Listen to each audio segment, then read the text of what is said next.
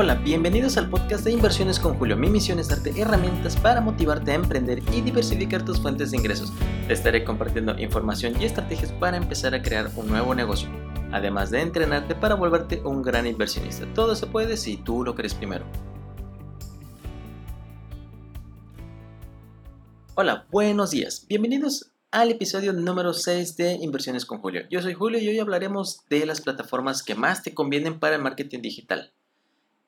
Iniciemos con las siguientes preguntas. ¿Sabes en qué plataforma tienes que estar? En esta lectura vamos a conocer cuáles son los elementos que requieres para definir cuáles son las plataformas que son relevantes para ti y para la audiencia que tú vas a trabajar. Aquí hay algunas técnicas prácticas que les voy a sugerir, independientemente de que vayamos a utilizar o no. Tienes que definir lo que necesitas de ellas, qué es lo que vas a recabar, qué información vas a recabar y vas a presentarle a tu audiencia. No te vaya a suceder lo que le sucedió a British Petroleum, que hace tiempo que su nombre estaba libre en Facebook y tuvieron un gran problema por eso ya que alguien más tomó de la, delantera y usó su nombre y lo usó como una plataforma comercial en una página de Facebook, lo volvió empresarial con el nombre de ellos. Que no te suceda, investiga antes de sacar el nombre de tu, de tu empresa. Yo te recomiendo de que verifiques en diferentes plataformas, hay aplicaciones donde tú puedes poner el nombre y en automático te aparece en qué plataformas está disponible, como en Facebook, Instagram, en página web, en dominios, todo eso lo puedes investigar con diferentes aplicaciones. Ahora bien, también tienes que estar consciente de que hay más de 300 plataformas a nivel mundial. Algunas globales muy fuertes, muy poderosas y algunas locales que te van a permitir tener su poderío local. Esto es lo que tienes que considerar dependiendo de dónde vayas a lanzar y de dónde vas a manejar tu estrategia. Por ejemplo, en China, RenRen es la plataforma que domina la parte de redes sociales tipo Facebook. Entonces, si quieres estar en algún lugar de China, tienes que estar en RenRen. Y, por ejemplo, en el comercio electrónico en Asia también es Alibaba.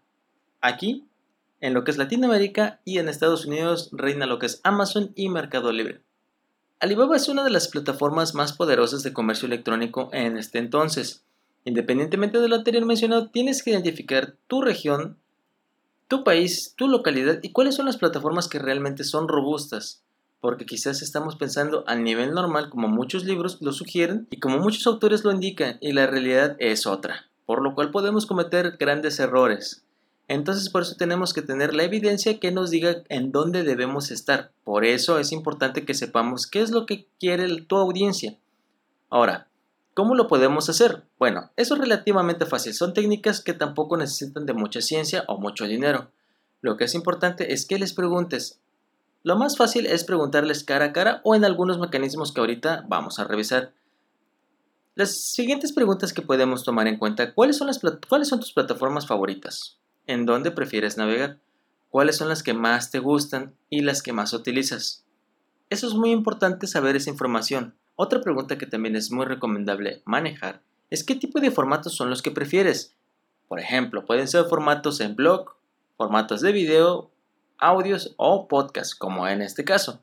En estos formatos también es importante conocerlos para saber qué formato vas a manejar tú y qué contenido también qué les gustaría tener en ese contenido o en ese formato, qué contenido debería de tener, ya que están en contacto contigo y que son usuarios o clientes contigo. O si tienes una comunidad, también es muy, es muy importante preguntarles qué contenidos son los que te gustan, qué contenidos desean y qué formatos les gustaría tener.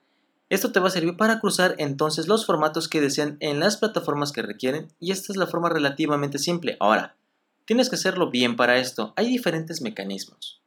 Uno es el cara a cara, con los que no, ya conoces que te dan la oportunidad y que también no puedes usar muchas preguntas con ellos. Hay otra opción, que son las encuestas en línea a través de correo electrónico o bases de datos y puedes utilizar herramientas que son muy robustas y que también tengan una versión simple, por ejemplo, SurveyMonkey esa es una plataforma muy buena para donde tú puedes generar tus encuestas y compartirlas a las personas para que te puedan responder esas encuestas de una forma muy sencilla e intuitiva para poder conocer todo lo que necesitas saber. Y son encuestas simples y si deseas algo más robusto también tienes opciones de paga que te dan un potencial maravilloso y que también Por ejemplo, puedes usar otra herramienta que yo recomiendo que se llama Pool Daddy.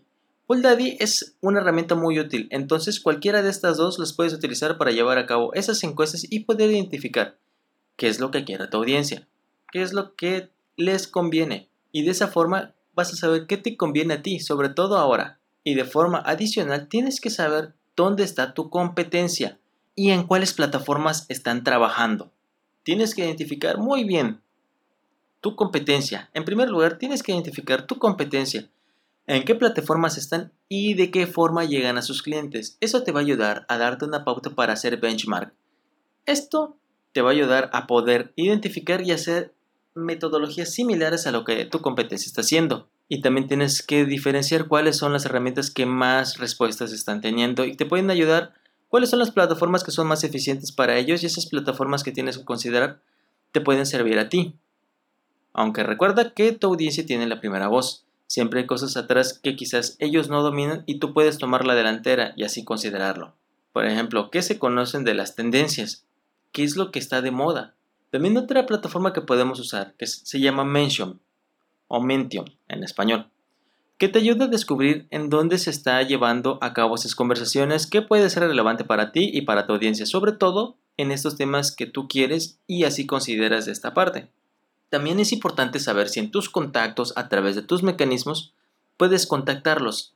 Por ejemplo, si usas Outlook, si usas WhatsApp o si usas otros métodos de mensajería o si ocupas Gmail. De esta forma te va a ayudar a conocer y llegar a tu audiencia para poderles preguntar y sacar esa información que es muy valiosa y te va a ayudar bastante. Si es que también utilizas Outlook, es muy importante que utilices a tu equipo de ventas y a tu equipo de atención a clientes que te pueden apoyar con esa relación con los clientes. En caso de que seas independiente, tú tendrás que hacer esa tarea y tienes que hacerlo de una forma estructurada para manejar tus actividades y realizar encuestas aleatorias para preguntar lo que ya vimos. ¿Qué plataformas prefieren? ¿Qué formatos? ¿De qué forma les gustaría el contenido? ¿Qué contenido les gusta? Entre otros. También puedes hacer una prueba de publicidad. ¿Por qué no? Ya tienes la información, ya agrupaste toda esa información, no, todavía. Bueno, entonces tienes que definir cuáles son las plataformas en las que te conviene estar. Ahora bien, haz la prueba de publicidad y invierte en todas ellas. Y entonces revisa cuáles son las mejores que te pueden dar un retorno de inversión agradable. Cuáles son las más efectivas y cuáles son más eficientes. Esto es muy valioso. Y entonces ya tendrás una estructura completa para poder tomar una decisión. Otra decisión muy importante es tu segmentación. Ya tuvieses que haber definido cuáles son tus segmentos tienes que haber descrito a las personas, a tu cliente ideal, como te había mencionado, cómo, te, cómo lo conociste, cómo se enamoró de ti. Tienes que saber todo eso para que a tus personas, de acuerdo a lo que se ha visto en otros puntos, tienes que saber si vas a dirigirte a clientes o si vas a dirigirte a negocios, porque también eso es otro filtro, de otro filtro, que puede ser muy primario, pero nunca está de más considerarlo. Por ejemplo, Facebook está más orientado a clientes y de clientes a consumidores. ¿Cierto? Y es más personal lo que es el Twitter. Twitter es muy personal y tiene un mayor balance para llegar a las personas. De 150 palabras, por lo cual son palabras, ahora sí son frases o escritos muy pequeños. Y la otra opción es LinkedIn. LinkedIn está muy orientado a la parte de negocios y es muy bueno para poder adentrarte, conocer personas que sean de tu área, personas que sean de áreas diferentes y poder diferenciar cada uno de ellos aunque a veces hay conversaciones personales, eso no te lo voy a negar, pero cada quien tiene su tendencia. Siempre hay excepciones y esto es muy importante que lo sepas. Y aunque en todas las plataformas siempre van a haber excepciones. ¿Qué te ha parecido toda esta información? ¿Qué te parece si los empezamos a implementar? Ya sé que seas profesional independiente o tengas un negocio, ese es el perfecto, ese es un momento perfecto para poder implementarlo. Y que te des cuenta cómo está evolucionando todo este marketing digital, toda esta era digital y de qué forma vas a poder llegar a tus clientes. Todo va cambiando. ¿Qué te ha parecido esta información? Estoy seguro que va a serte de mucha ayuda para poder saber si estás ahora sí en inicios, eh, tienes un negocio local o eres un profesional. Si estás en un inicio y todavía no sabes en qué plataforma iniciar, ya que son una gran variedad de plataformas, y esa gran variedad también te va a ser muy difícil poder trabajar con todas ellas. Si logras trabajar con todas ellas necesitarás tener una gran plantilla. En caso de que no, puedes tener unas plataformas en específico para que tú los puedas trabajar personalmente. Que eso en un inicio yo lo he estado haciendo y me ha ayudado bastante hasta en lo que es Instagram, Facebook, LinkedIn, de una forma para poder dar valor. También estamos en lo que es iBox, en Anchor. Y recuerda que también estaremos subiendo material los lunes, miércoles y viernes. Me despido con una frase del fundador de McDonald's, Ray Kroc. Si no te gusta tomar riesgos, debes de salir corriendo del negocio. Si hacemos memoria, en la época de 1954, Ray Kroc se asoció con los hermanos Richard y Maurice McDonald para supervisar la expansión nacional de la hamburguesería McDonald's. Y en 1961, Ray Kroc terminó haciéndose del control total de la empresa. Él no fue quien creó McDonald's, pero sí quien fundó la forma de generar hamburguesas con un sistema revolucionario, donde hacían una hamburguesa en un tiempo récord de 30 segundos. Así que él es el responsable de que creciera hasta convertirla en la primera cadena de comida rápida número uno en restaurantes.